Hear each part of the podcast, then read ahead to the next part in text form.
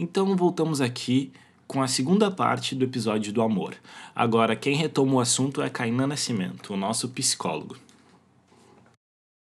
Então, pensando, pensando um pouco no que o Eiran estava falando e também no que o Marlon estava falando antes, e também pensando em que o Bruno estava falando antes, me veio a percepção sobre o espírito, né? Que a senhora Somé, é, que a senhora Somé traz no, no texto. Eu fiquei pirando em cima disso em função, em função de que definir espírito também é difícil, né? E tava pensando no que, que seria isso para mim, até porque a Bell Hooks usa uma definição de amor que fala em crescimento espiritual. Ela diz que é se estender uh, crescimento espiritual para si ou para outra pessoa.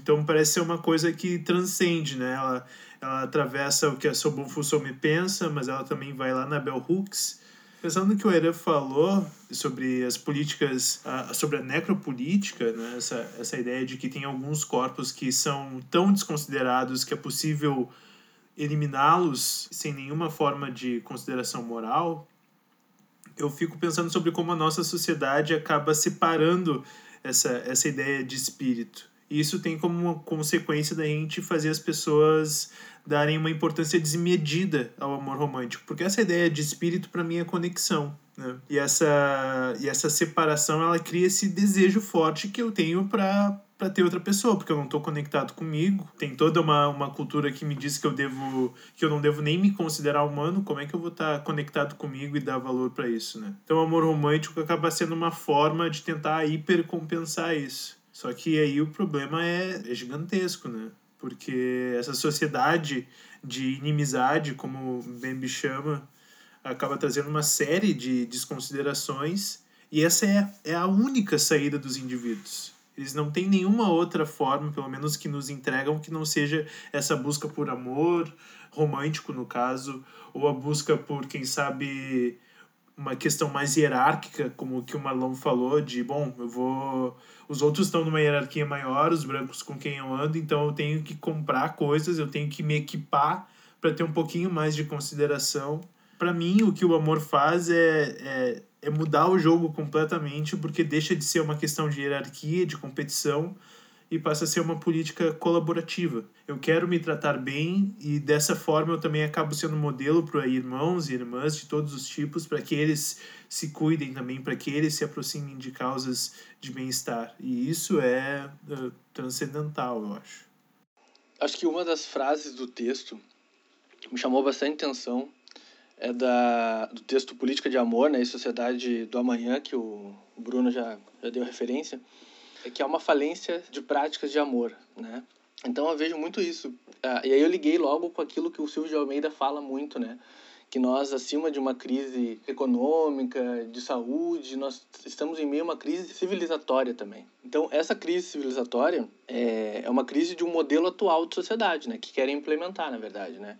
que é uma sociedade individualista, egoísta, solidária, egocêntrica e que e aí fazendo o link, assim, só para a gente trazer para o momento atual, né? Como que a, gente pode enxergar e ficar bem clara essa sociedade totalmente indiferente, assim, né? É que nenhum país do mundo se acostumou tão rápido com mais de mil mortes uh, por dia, né? Que nem a gente se acostumou, né? E aí acaba que a gente acaba vendo que as discussões atualmente, assim, que, que, que são levantadas são quando vai ser a volta do futebol, quando que não sei o quê, e isso acaba mostrando uma... que, que somos um país, né? Sem, sem, uh, com, totalmente sem nenhuma empatia, né, indiferente, um pouco até nenhum laço de, de, de, solidariedade, né, como nação, como país, né. E esse mesmo país, a gente pode trazer também, fazer um reflexo político, que esse mesmo país que elegeu dois anos atrás uma pessoa que tinha como símbolo uma arma, né. Então, esse falta, essa falta de amor, esse, essa falta de discutir o amor, eu acho que está é, tá muito presente é, na, na, nossa cidade, né? Só, a gente, só basta a gente ver o que está acontecendo, né? O momento que a gente está acontecendo, né? Acho que uh, os laços de afeto, né? De instinto de comunidade foram uh, quase totalmente destruídos, assim, né? Eu vejo isso também como um reflexo de uma sociedade, né? Uma sociedade que quer ser implementada, né? Que está tentando se impor, né? É uma sociedade totalmente neoliberal, né? Antes acho importante a gente abordar isso, que antes de uma questão econômica, né, uh, o neoliberalismo ele é uma forma de ver o mundo, né, uma, uma nova racionalidade, na verdade, né? Então, essa nova forma de, de é, uma nova, é uma forma de exclusão, de eliminação, de tortura, de apagamento de tudo aquilo que é considerado diferente, né? Isso já foi um pouco falado também, né? Que seja nosso nosso papel é, é quando a gente fala de amor, tudo, e quando a gente acredita de, na, na mudança só através de uma, do amor e do afeto, é, é oferecer uma alternativa, né? Uma alternativa que não seja essa que, que, que nos foi dada. Uma, uma alternativa que, se, que, que seja fundamentalmente baseado no amor, né? E que tenha uma profunda uh, solidariedade, um sentimento de coletivo, e que aceite as diferenças e, e, inclua essas diferenças. E aí sim nós teremos uma, uma sociedade de fato, né? uma, um, um país, uma nação, enfim, como queiram falar. E aí oferecer essa, essa alternativa é buscar de fato uma proposta solidária, de uma visão coletiva. E uma sociedade assim, com essa visão, jamais aceitaria uh, o encarceramento em massa, por exemplo, como política de, de política pública. Né? Uma sociedade assim jamais aceitaria ver crianças negras, por exemplo, mortas pelo Estado.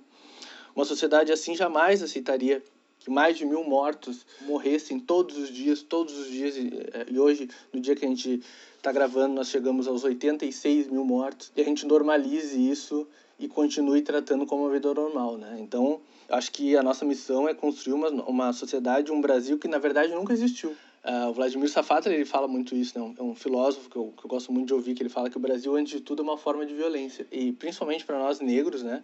ele é uma forma de, de violência todos os dias, né? Uh, desde de, que o primeiro navio negreiro, né, chegou na, na costa aqui no Brasil. Então, acho que esse é, um, é uma tarefa difícil, mas é uma tarefa que eu acho que a gente tem de construir e de fazer esse novo Brasil e entregar para nossos netos, para nossos filhos, um Brasil diferente desse que a gente vive hoje, né? É, não, eu só queria. É, eu fiquei pensando nisso também, lendo os textos. É, sobre isso, né? O, o, texto mostra toda a questão da necropolítica, a gente fala da, da, das violências que a gente sofre enquanto pessoas negras e tudo mais, e apresenta até uma, uma construção de, de, de pensar uma sociedade do amanhã, esse sentimento de comunidade e tudo mais. E a, a, a minha dúvida é como fazer isso, sabe? Como construir uma sociedade do amanhã vendo que a gente vive o auge da necropolítica. E, e mesmo dentro do, do texto da Bell Hooks, que ela fala que alguma das alternativas que surgiram para confrontar isso era muito baseado no poder, porque dizia que o amor não tinha força também, né?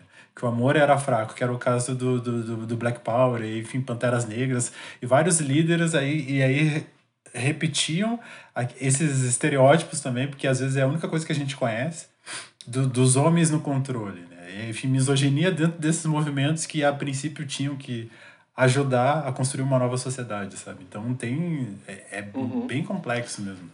Acho que uh, óbvio que eu não vou responder essa pergunta, né? Acho que ninguém sabe responder essa pergunta, mas eu acho que pensando um pouco assim, eu acho que o caminho pode se dar na nossa própria história, assim. Eu acho que a gente construiu o amor de diversas formas já, né?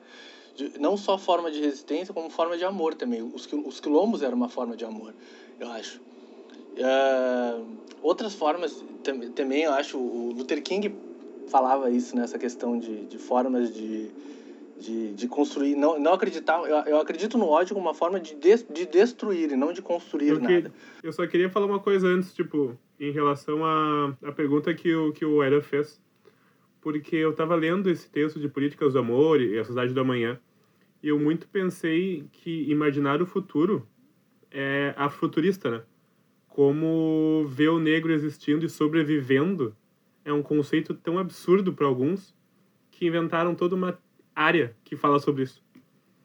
E como imaginar o homem negro amando, seja ele sobrevivendo com, enquanto uma pessoa que ama, ou vivendo uma, enquanto alguém que ama, é também uma ideia muito radical para muita gente, né?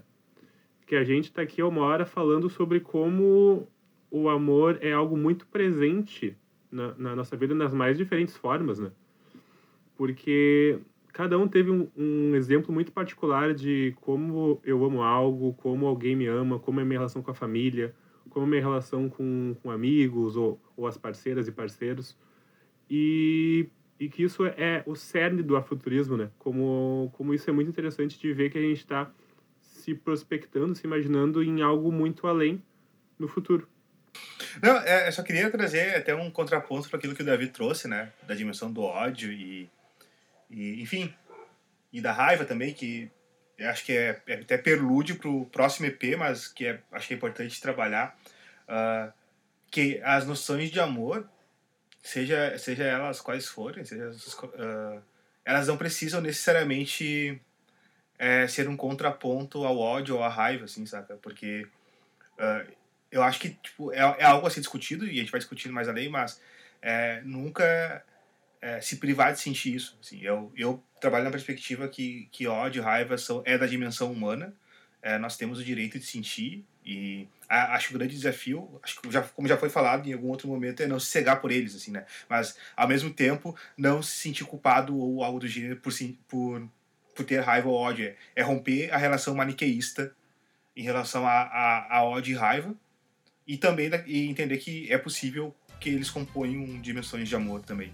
Né? É, o amor é um sentimento tão amplo, tão complexo, que, que talvez seja parte do processo também. Uh, mas enfim, só uma divulgação, só uma pira aí.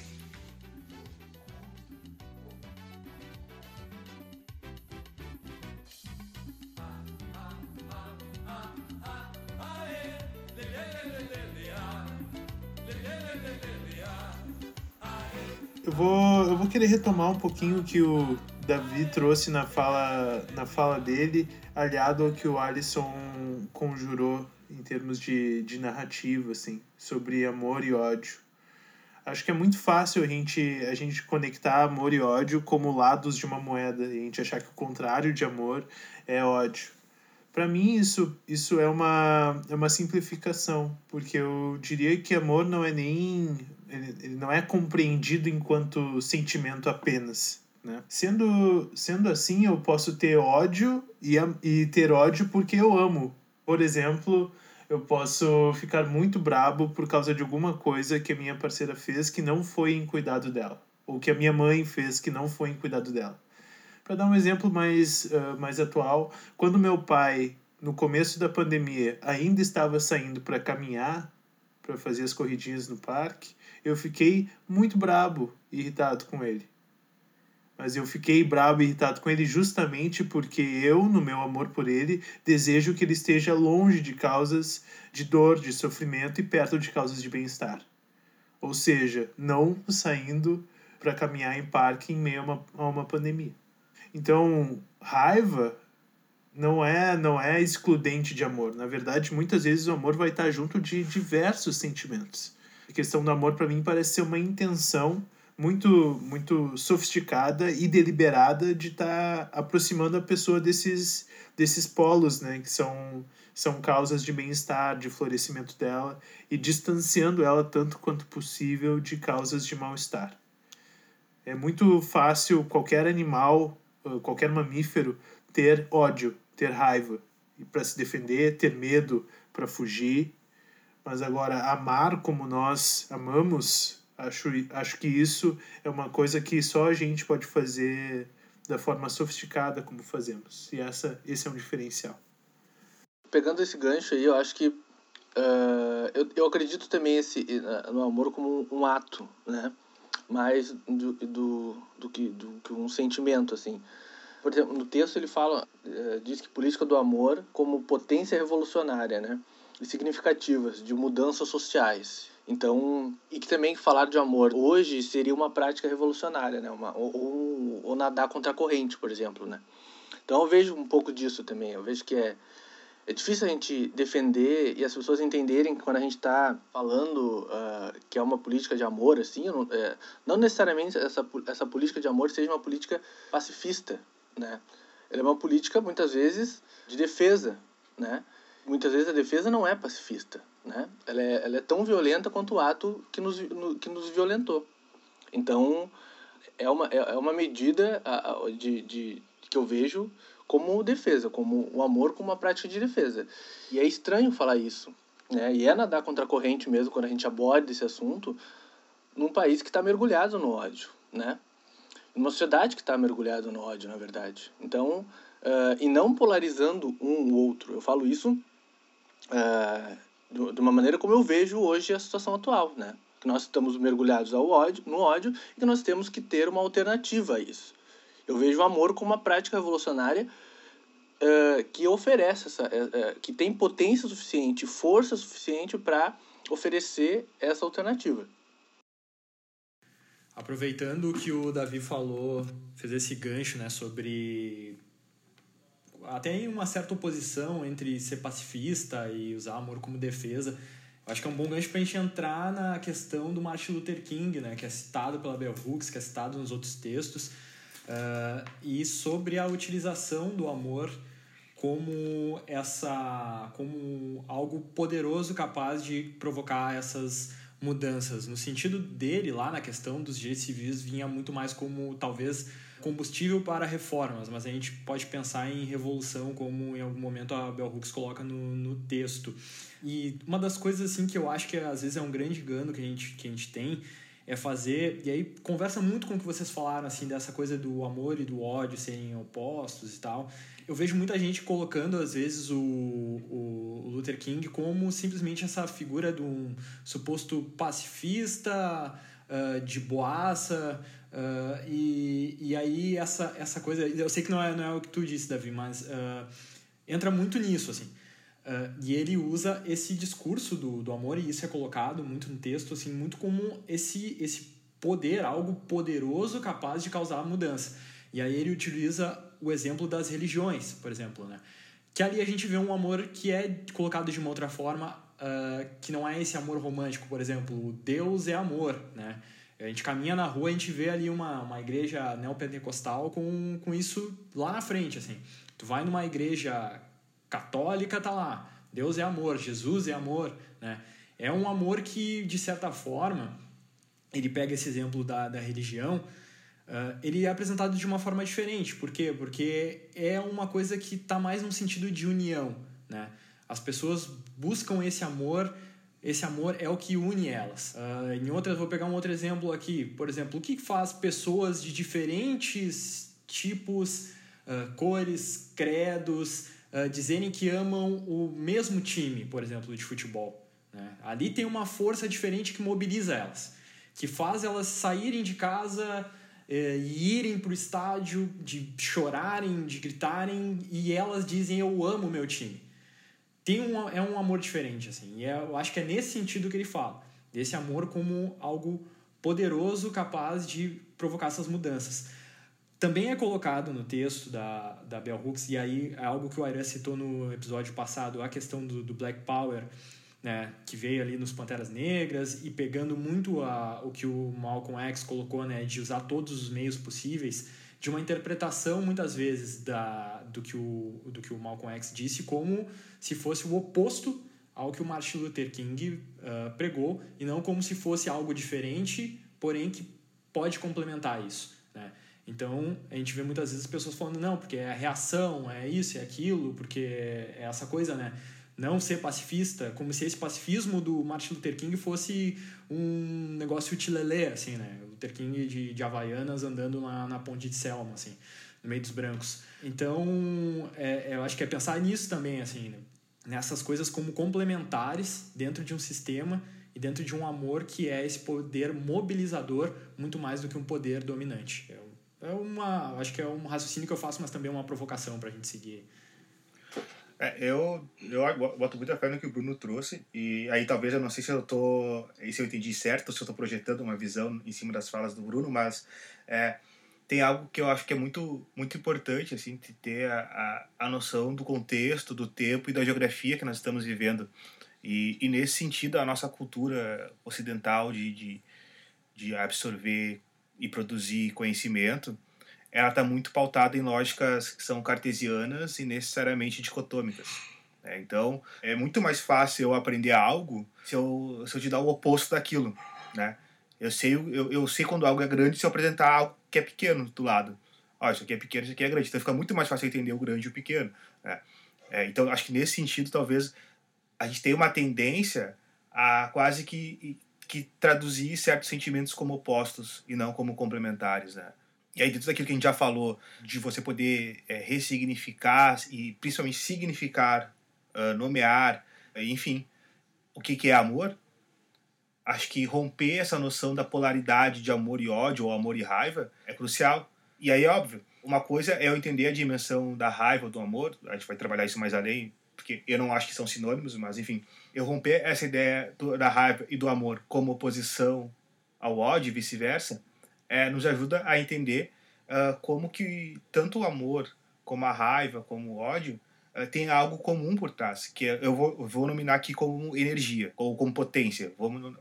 Então, para você, você sentir raiva ou ódio de alguém, você tem que ter, tem que ter potência suficiente para isso. E o mesmo vale para amor. A grande questão é como você direciona e investe energia para promover, para colocar enquanto ação. E nesse sentido, é, é óbvio que, dependendo do contexto, ah, o, o ódio, a raiva, elas podem ser é, energias importantes para mudanças, principalmente em esferas macros, em esferas sociais, para além da, da dimensão interpessoal. Uh, e aí o Fanon mesmo vai falar que, que a raiva ela é importante para abalar as forças hegemônicas da sociedade. Eu não posso... E aí acho que, querendo ou não, vai um pouco no, no encontro do que o Davi falou. Assim, tipo, eu, eu não posso normalizar o absurdo. Né? Eu não posso normalizar o absurdo. E aí eu tenho que enxergar qual é a estratégia mais adequada para enfrentar esse absurdo. Uh, bom, eu posso entregar flores para o meu opressor. Né? Eu posso reagir de outra forma. E aí cabe a nossa leitura uh, e sem se deixar cegar por esses sentimentos. Né? Nessa construção de dualidade, uh, o filme Faça a Coisa Certa do Spike Lee tem muito disso, né? Ele traça uh, os dois paralelos, né? Do amor e o ódio, uh, Malcolm X e Luther King, e ele vai levando isso no filme, de como um precisa do outro para se movimentar nisso, nas interações entre eles lá também. E tem uma explicação direta uh, da mão esquerda e da mão direita, ser o amor e ser o ódio. E que tem uma passagem bem bonita do Rei de Rahim, que ele faz todo um, um monólogo extenso sobre a história do amor e do ódio. Que daí vai contando um pouco dessa dualidade da construção e que um precisa do outro para estar tá ali, entende? E se manterem firmes. E é bem legal, assistam, faça a coisa certa. Mas no pensar nessa construção aqui, né, velho? Tipo, uh, que sim, depende daquilo para levar algumas uh, revoluções para nós. Porque tipo, a gente entende que esse amor e ódio levado no filme uh, culmina no final com o Mulk jogando a lixeira dentro da pizzaria dando estopim à destruição. Tipo, pensar na ressignificação daquele espaço e mostrar que sim, queremos ser representados e, que, e a vida também importa, tá ligado? Nesse sentido do amor precisar do ódio para ser uma construção, além levar a racionalidade das coisas, né? Eu acho uh, que sim, um precisa do outro. Então, eu, eu acho que não tem nada de, de viagem no que tu tava falando, uh, Alisson, de do que tu estava trazendo sobre se isso é projeção tua, acho que não. Acho que a gente pode ter vários combustíveis para as nossas ações e é fácil, uh, uma coisa que o Bruno estava falando, é fácil, é fácil a gente interpretar o Martin Luther King como fraco, porque amor enquanto combustível é visto como, como fraco na nossa, na nossa sociedade. Me parece que o amor, não como sentimento, mas como intenção, ele é um combustível muito mais sustentável do que simplesmente a gente, a gente querer destruir aquilo que não gostamos, aquilo que denominamos como outro. Isso sim é um, é um, é um combustível acessível, eu acho que é muito mais fácil a gente, a gente nutrir isso, principalmente enquanto oprimidos, só que acaba sendo pouco sustentável a médio e longo prazo. Né? E uma das, uma das falhas, uh, um dos pontos limitantes do discurso e também na nossa visão com Martin Luther King, acho que é justamente perceber ele como alguém que tava, uh, que não estava pautando amor próprio, mas sim pautando amor pelo opressor uh, e fazendo uma troca, né? Eu eu não amo a mim mesmo e amo ao meu opressor quando na verdade me parece que o amor enquanto escolha deliberada ele é treinável né? Eu faço exercício com ele assim como eu faço com um músculo. Eu posso sentir amor por mim próprio uh, e também sentir que posso amar o meu opressor no ter no, no, no sentido de que bom desejo que ele fique bem que ele fique melhor o que implica em ele deixar de ser opressor né? Ao invés de simplesmente eliminá-lo. Mas é, é complicado mesmo porque é mais fácil não ouvir isso. É mais fácil não tomar essa não tomar essa perspectiva, porque ela implica em responsabilidade. Ora, se eu posso escolher me mover dessa forma, ela é melhor, ok? Mas ela é mais difícil também. E a gente não vai querer coisas difíceis. A gente, a gente prefere é mais acessível, como falei, um combustível mais, uh, mais violento, menos com menos perspectiva, talvez. Uh, eu ia.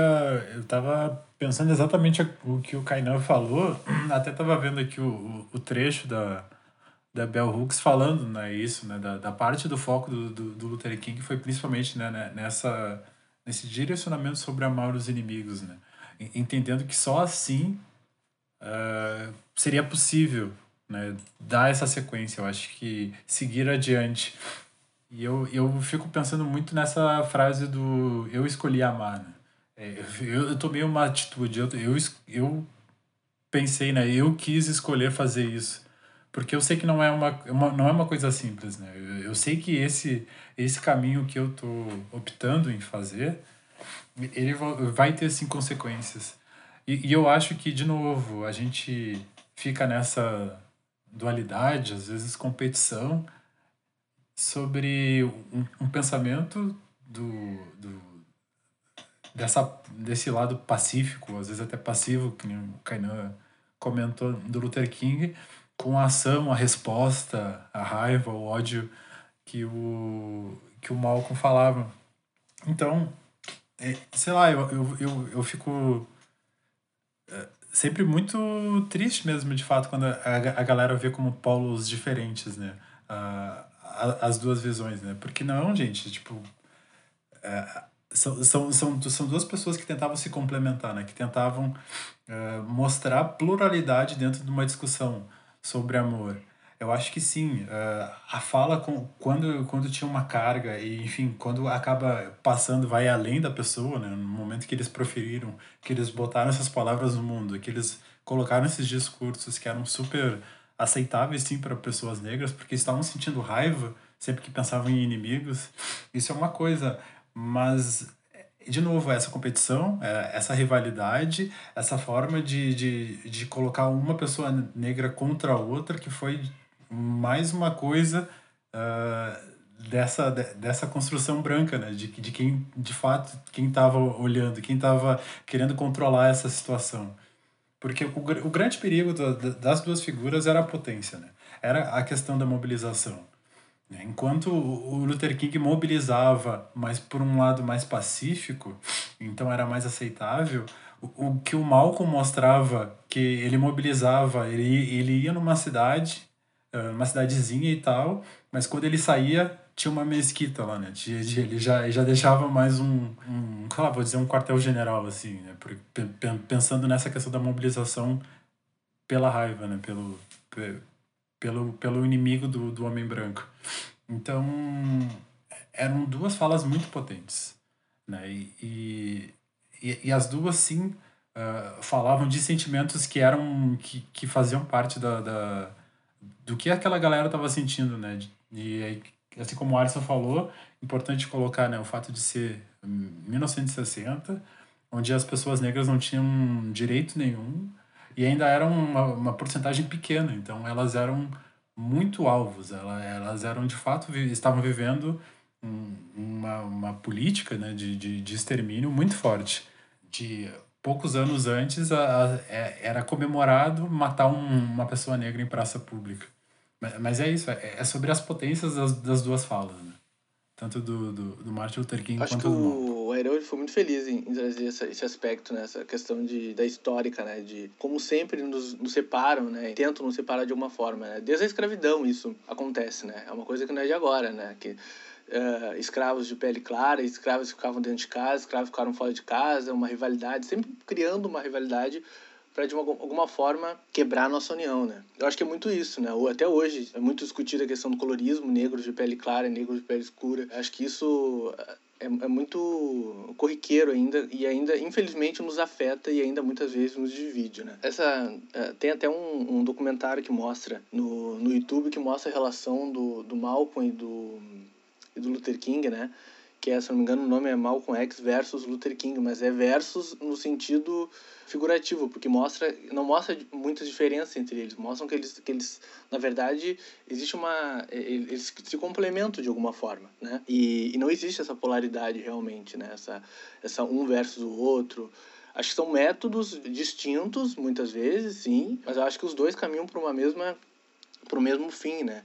Então, quando dizem que, ah, que o Luther King era. que os métodos do Luther King eram pacifistas, né? A gente, por exemplo, se a gente vê histórias do movimento civis, né, que começa com o ato da Rosa Parks, né, de, de não levantar e tal, isso não tem nada de, de passivo, né?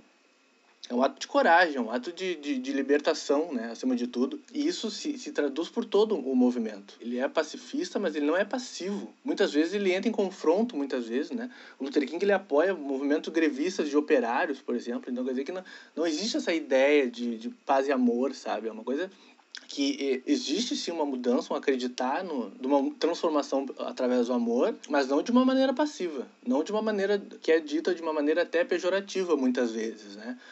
De ah, eu não, não, não, não acredito no método de, de, de Malcolm X e tal, do, do, Luther King, eu sou e tal. É, acho que não, acho que não, que são métodos diferentes e acho que foi efetivo o método, né? Os direitos civis estão aí comprovando que foram, foram um dos maiores líderes que a gente já teve, então assim como a Rosa Parks, assim como a Angela Davis, que também tinha um, um, um posicionamento distinto.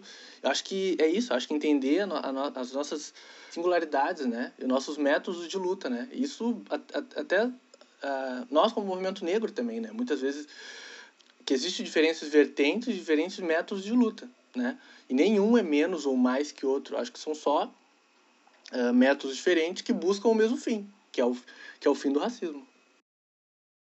É, eu tava, é que na, eu tava tentando encontrar, é que eu já li alguma coisa a respeito, mas nunca li de fato, assim, não, não encontrei nada agora, é, que falava sobre o, o Martin Luther King estar revendo um pouco sua posição frente às suas práticas. E isso foi bem no final de vida, assim, tipo, das vésperas da morte dele, assim. Mas já havia algumas notícias ou, enfim, declarações que dava a entender que ele estava indo para um outro viés, assim, tipo, ele estava cansado dessa não violência, tá ligado? E aí foi, foi muito desse lance pós, pós Malcolm. O Mandela também tinha essa, essa ideia, né? Porque o Mandela começou muito pacifista, muito tentando lutar as coisas e daí. É, mas o, Man, o Mandela. Não, foi o contrário. Ele, no início, é o contrário? No início ele ah, pegava em armas, tá ligado? O Mandela no início ele pegava em armas, era. Aham. Uh -huh. Alisson, esse documentário, esse documentário que eu, que eu falei, ele fala um pouco disso. Ele fala como os dois no final da vida acabam, acabam se aproximando assim sabe? O, o, Malcolm se torna mais parecido um pouco com Luther King que ele que no final ali ele fala que ah que quem quiser lutar do meu lado lute né? Eu não, eu não vou dizer não. Quem quiser lutar do meu lado lute. É, e, o, e, o, e, o, e o Luther King vai um pouco pro outro lado assim de tipo ah não nós temos que ter medidas mais extremas e tal. Acho que o, o acho que isso um pouco acho que um pouco os dois meio que se, se encostam assim sabe é, é eu, eu tenho uma leitura um pouco, um pouco diferente disso em relação ao Malcolm, né, porque é, é onde eu pesquisei um pouquinho mais, assim, mas eu acho que é uma tentativa é, é, de tornar o Malcolm uma figura mais em direção ao, ao centro, digamos assim, né? Um pouquinho mais. E na verdade a leitura que eu faço é que o Malcolm está revendo os seus métodos, mas a ideia central dele, tipo, de, de da, da centralidade do povo preto ainda segue saca? Diferente do, do, do Martin Luther King, que eu não tenho essa, essa, essa noção, mas as narrativas que eu vi era realmente do esgotamento da, da estratégia dele de pacifismo, assim. Tem, tem todo aquele lance também do, do, do Malcolm ser morto uh, muito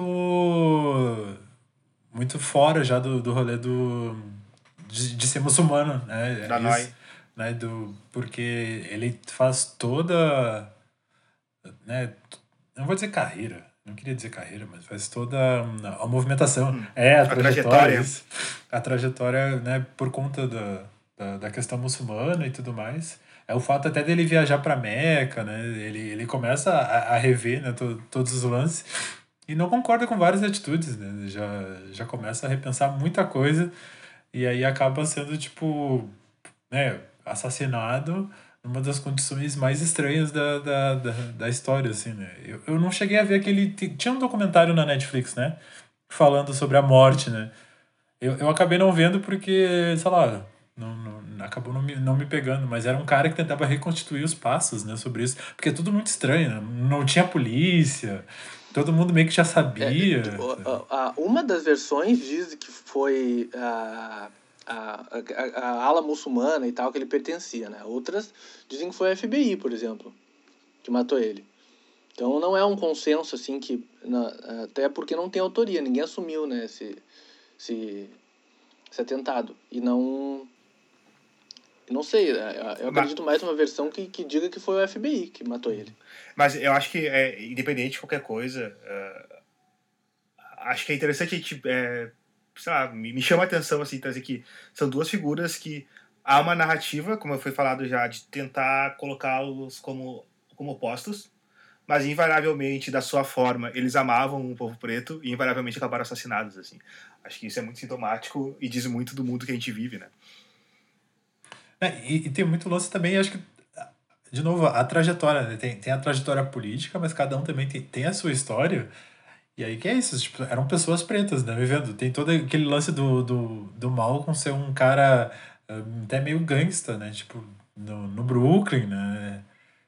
É, sabe, tipo, eram pessoas muito humanas mesmo, tipo, e a gente acaba adotando os discursos, né? E achando que a pessoa era aquele discurso naquele momento, naquelas fotos. Né? Seguindo essa ideia, que eu, que eu sinto que a gente chega é que.